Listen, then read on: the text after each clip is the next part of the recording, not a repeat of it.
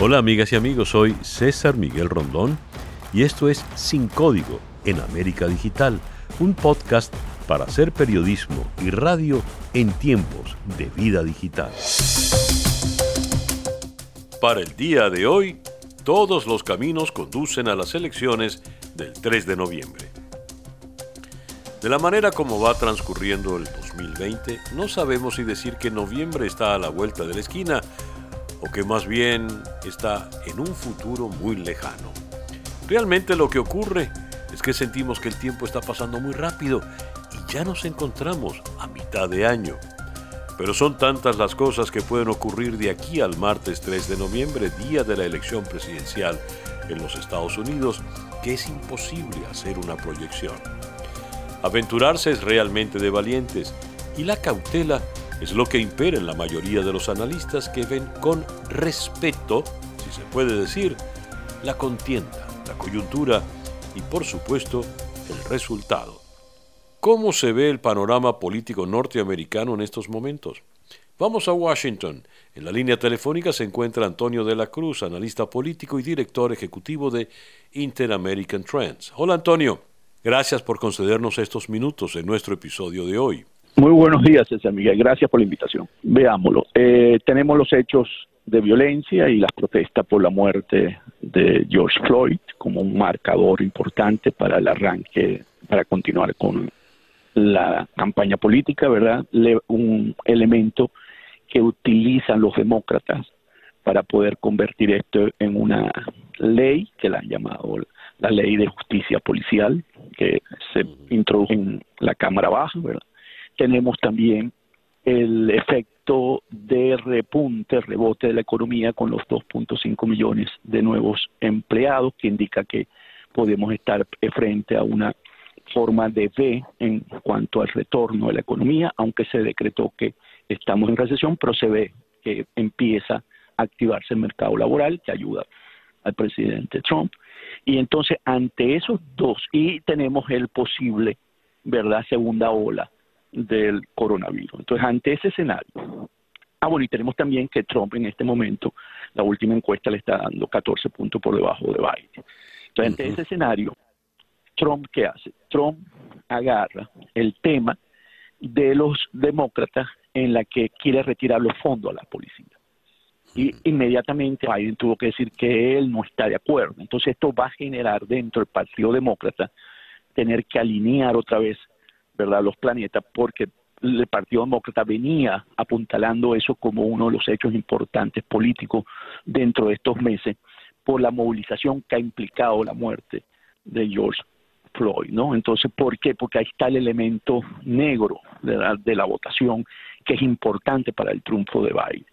Biden necesita que en las elecciones el voto negro salga a la calle y vote por él, porque eso fue una de las debilidades que tuvo en la elección 2016 con Hillary Clinton. El voto negro no salió igualmente. Entonces, ellos este hecho que lo han convertido también político, en un hecho político los demócratas que en este momento todos estamos en, una acción política por la campaña electoral y por la elección, eso es uno. Mientras que Trump está utilizando eso para ver si vuelve a coger un segundo aire y poder acercarse a Biden porque realmente el manejo de estas manifestaciones le pagó muy caro el día que se fue, ¿verdad? A Lafayette y salió caminando y reprimió y trajo a la Guardia Nacional y eso realmente le ha generado a él una situación interna dentro del Partido Republicano que tiene que superar muy rápidamente, pues si no, no va a tener fuerza para poder eh, revertir la tendencia de Biden. Si se mantiene esa tendencia, es muy difícil ganar los estados que se llaman los battlegrounds, los, estados que, se, que realmente se mueven. Entonces, allí donde Trump tiene concentrada su atención, porque fue la forma como le ganó a Hillary Clinton en el voto colegiado, no en el voto popular. Entonces, la estrategia nuevamente se estaba repitiendo en buscar esos votos. Y ante la situación como se le ha venido escapando, de las manos, ¿verdad? Por el manejo del primero del coronavirus, ¿verdad? En la que él tuvo una posición muy fuerte en contra de no respetar los distanciamientos, no aceptar los lineamientos de la OMS, de alguna manera coherente, pues en ese sentido. sino que quería arrancar rápidamente la economía y porque, bueno, su gran logro hasta el, hasta, hasta febrero de este año era la economía y como lo señalaba verdad anteriormente el desempleo era una de sus grandes banderas y que tenía en ese momento cuando veíamos en ese momento nosotros podíamos sostener que Trump era difícil de vencer en estas próximas elecciones. Pero ahora tiene un escenario no favorable. Gracias Antonio. Era Antonio de la Cruz, analista político y director ejecutivo de Inter-American Trends desde la ciudad de Washington. La pregunta que no solo los norteamericanos, sino todos los ciudadanos del mundo se hacen, ya que todo lo que pasa en Estados Unidos repercute en el mundo, y ahora más que nunca con la crisis global, es, a menos de seis meses de las elecciones, ¿están definidas las estrategias de los demócratas y los republicanos? ¿Son visibles o por el contrario la campaña es absolutamente reactiva? El tablero electoral estadounidense está todo menos definido. Una campaña atípica, sin grandes despliegues hasta el momento, donde la tribuna de las redes sociales ha sido fundamental para el ya adicto al Twitter Donald Trump y para el candidato demócrata Joe Biden, que ha tenido que adaptarse a sus 77 años, porque la política también vive ahora una nueva normalidad. Una confabulación de factores. La triple crisis, la pandemia, la recesión económica y las protestas. Las estrategias políticas necesariamente requieren adaptarse y generar de cualquier crisis una potencial oportunidad.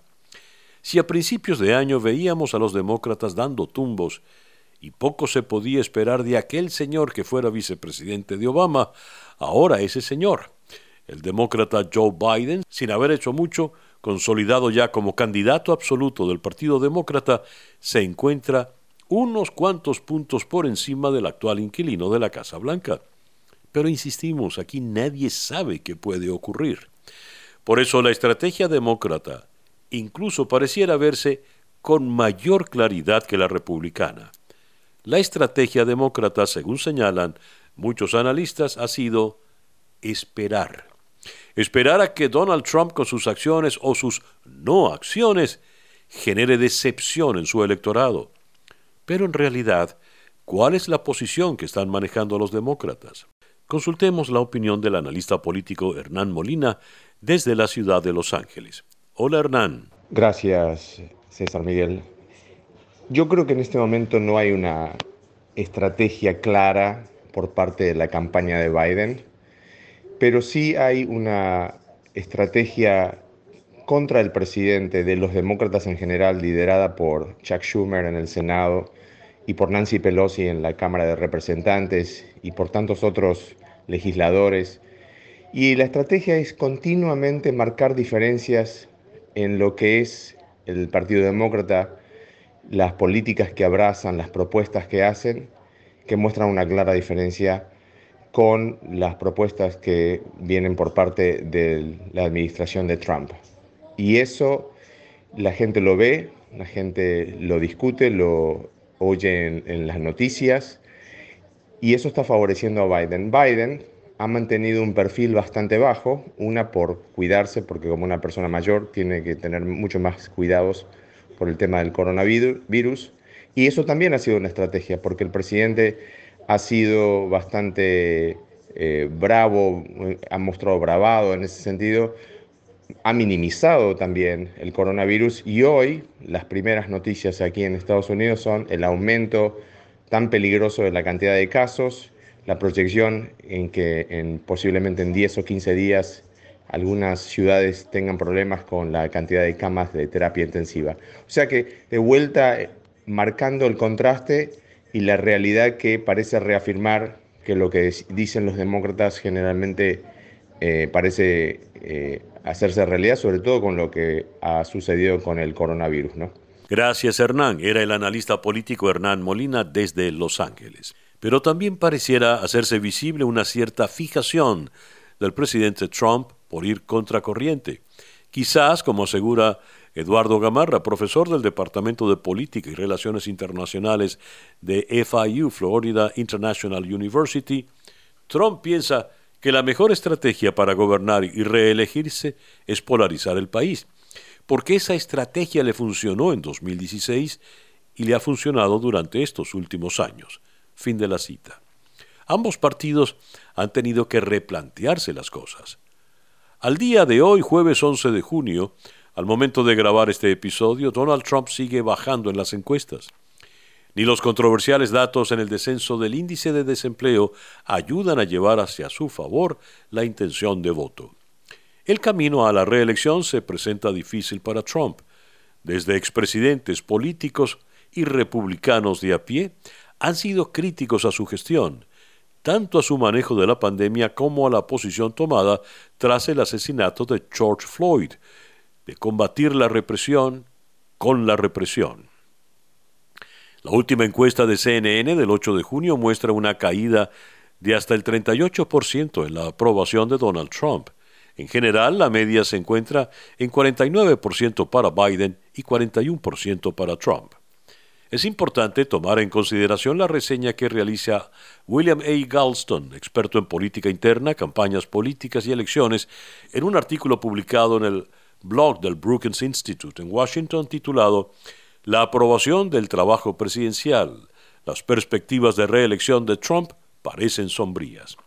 Dice Galston que en la política moderna, la aprobación del trabajo de un titular, y llama titular al presidente en ejercicio, ha sido la mejor medida de sus perspectivas de reelección. Cito, si esto es cierto en 2020, las perspectivas actuales para el presidente Trump son sombrías y su capacidad para cambiar su situación disminuyen constantemente a medida que se acerca el día de las elecciones.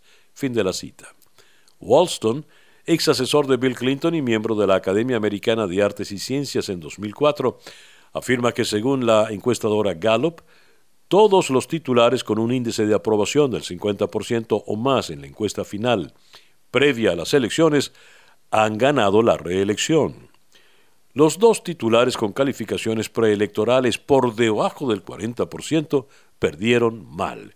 Jimmy Carter recibió solo el 41% del voto popular en 1980 y George H. W. Bush lo hizo aún peor en 1992 con solo el 37,4%. De hecho, ningún titular con una aprobación preelectoral de su trabajo por debajo del 48%, ha recibido un segundo mandato. Pero ¿qué ocurre con las calificaciones del presidente Trump? Según datos de Real Clear Politics, después de alcanzar un máximo en abril entre 45.8 y 47.4%, la aprobación del trabajo de Trump ha disminuido en 5 puntos a solo 42.6 mientras que para la encuestadora 538 es en promedio 41%. Estos números evidentemente golpean al presidente Trump. ¿Qué están haciendo los republicanos para repuntar en las encuestas? Abordemos el tema con Frank Mora, profesor de Política y Relaciones Internacionales en Florida International University, FIU. Mora fue subsecretario adjunto para el hemisferio occidental en el Pentágono del 2009 al 2013. Hola Frank. La campaña del presidente Trump en este momento está realmente reaccionando a las múltiples crisis que existen en el momento. Eh, están improvisando, creo que están preocupados por las encuestas, que no le va bien. Todavía no veo una estrategia más allá de utilizar el temor, en el caso de, la Florida utiliza mucho el, lema de socialista y comunista. Eh, en el Partido eh, Demócrata eh, se ven que ellos sí tienen un plan, pero más que nada están articulando una visión del futuro del país en base a las crisis que están ocurriendo en este momento. ¿Pesará más la posible recuperación económica que la latente indignación por el caso Floyd? La economía siempre es un factor predominante en las elecciones y, en este caso, en este momento estamos en una recesión económica, hay altos niveles de desempleo y claro que va a ser eh, el factor, un factor importante. Eh, no sé si se va a recuperar la economía antes de las elecciones en noviembre pero sí sabemos de, la historia, del pasado, de que en momentos eh, de crisis económica de este tipo, de este índole, el partido que está en el poder suele siempre a perder las elecciones. No es una garantía eso, pero creo que hay maneras que el Partido Demócrata se aprovecha de este momento para ofrecer una alternativa, no solo en el tema económico, pero en el tema social, el tema de la, de la crisis racial, etc. Gracias, Frank. Era Frank Mora, profesor de Política y Relaciones Internacionales en FIU, desde la ciudad de Miami. Tampoco Joe Biden lo tiene muy claro. Busca sacar provecho de ese evento inesperado que fue el asesinato de George Floyd. Las protestas antirraciales, los alzamientos, la reacción severa de Donald Trump. Biden necesita el voto afroamericano, necesita consolidar ese nicho y por eso está luchando. En eso trabaja dijo, si eres negro y si tienes problemas para elegir entre Trump y yo, entonces no eres negro. La respuesta inmediata en Twitter de Donald Trump a Joe Biden, tienes una mentalidad racista repugnante y deshumanizante. Mientras el presidente Donald Trump, según varios analistas, apuesta a su base de electores blancos, apelando a la polarización y al temor que, según él, provocaría vivir en Estados Unidos bajo un gobierno demócrata, así como a captar el voto latino atendiendo el tema cubano y venezolano. El estado de Florida se ha convertido en una especie de trofeo, según el cual quien gane Florida gana la presidencia. ¿Cuáles son las expectativas de los demócratas en este estado? Vamos a Miami para consultar la opinión de Luisana Pérez, directora de comunicaciones del Partido Demócrata en el estado de Florida. Hola Luisana. Gracias por tenerme, César. Mira, hemos hecho un trabajo bien arduo, César Miguel, porque recordemos que no solamente cuando tenemos el nominado, que en este caso es Joe Biden, sino un trabajo que empezamos desde el 2018, que es tener la estructura necesaria para que el candidato presidencial demócrata tenga todo para ganar en noviembre. Recordemos que Florida es tan importante que Donald Trump sabe que sin Florida no puede volver a la Casa Blanca. Entonces, la inversión que se está haciendo aquí en el Estado, eh, la estructura que se está haciendo, em, tenemos ya más de 100 eh, personas en nuestro staff, que incluye personas que están hablando en las comunidades, que están, obviamente en este momento no es en persona por, por la pandemia del coronavirus, pero todo lo que es el tema digital y cómo le estamos hablando a esas personas. Florida, igualmente, lo sabemos desde las elecciones pasadas, se gana por muy pocos votos. Así que aquí en Florida cada voto hace la diferencia, hablarle a cada comunidad hace la diferencia y en noviembre Florida va a ser determinante para ver quién va a quedar en la Casa Blanca. Luisana, en el sur de Florida vive una buena cantidad de venezolanos. Entre ellos y entre los venezolanos que están en Venezuela hay preocupación. Para muchos, Donald Trump ha sido un gran aliado, ha sido un baluarte en muchas iniciativas. El reconocimiento que le dio al presidente interino Guaidó. Eh, y para ellos, la eventual derrota de Trump y el ascenso a la Casa Blanca de Biden significaría un duro golpe a la causa libertaria venezolana. ¿Qué nos puedes decir al respecto? Mira, César, yo creo que las palabras no son suficientes. Las acciones es lo que deberíamos ver. En este momento la comunidad venezolana se ha dado cuenta que con Donald Trump nada ha pasado. Hasta este punto hemos descubierto que David Rivera, un congresista republicano, muy amigo de Marco Rubio, recibió un contrato de, del régimen de Maduro. Hemos visto que los venezolanos continúan siendo deportados o siendo eh, puestos en centros de detención. Todavía hay mucho por hacer por la comunidad venezolana. Lamentablemente, bajo la administración de Donald Trump, nada ha pasado. Joe Biden también ha reconocido al presidente Juan Guaidó. Joe Biden, eh, recordemos que bajo la administración de Obama y Biden fue que iniciaron las sanciones contra el régimen en Venezuela. Joe Biden está más que comprometido en que la causa venezolana y restaurar la democracia en nuestro país en, Venezuela, es nuestro país porque también soy venezolana, eh, es una de sus prioridades. Igualmente es una prioridad para Nancy Pelosi, es una prioridad para los demócratas en Florida, sobre todo aquellos que están en el sur de la Florida, están hablando todos los días con, con la comunidad. Lo, lo que vemos del vicepresidente Joe Biden es que él ha hablado claramente en necesitamos cambiar la estrategia, necesitamos, si queremos de verdad salir de Maduro, tiene que haber un cambio en la estrategia. Cuando vemos el ejemplo de Cuba, van 60 años, seguimos con el régimen de los Castros allí. ¿Qué se ha hecho diferente? Se hizo algo diferente durante el gobierno de Obama. Lamentablemente, Donald Trump decidió volver a los mismos 60 años y continúa el régimen allí. ¿Qué podemos hacer diferente por Venezuela y por Cuba? Y ese es el cambio que trae Joe Biden. Gracias, Luisana. Era Luisana Pérez, directora de comunicaciones del Partido Demócrata en el estado de Florida. ¿Cuál es la posición del ciudadano norteamericano a pocos meses de la contienda electoral? Sin lugar a dudas, hay que sacar a Donald Trump de la Casa Blanca uh, por el bien de la democracia de este país. Ahora bien, sacar a Trump de la Casa Blanca implica no solo votar por Joe Biden, pero motivar a personas que usualmente no salen a votar, como los afroamericanos y latinos, a que voten por el candidato de su preferencia. Mi posición como ciudadana norteamericana es que seguiría votando por Trump otra vez. En estos momentos críticos que está viviendo el país es cuando más importante el ejercicio del voto es.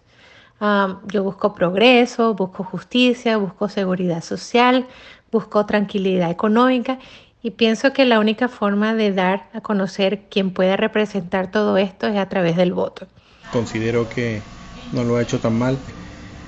Mi voto sería por Donald Trump, por lo menos para este nuevo periodo. El Partido Republicano esta vez la tiene mucho más difícil el candidato para la presidencia por el Partido Demócrata, el señor Biden, ha dado una, más, una imagen mucho más refrescante, más positiva y pienso que tiene una ventaja bastante grande.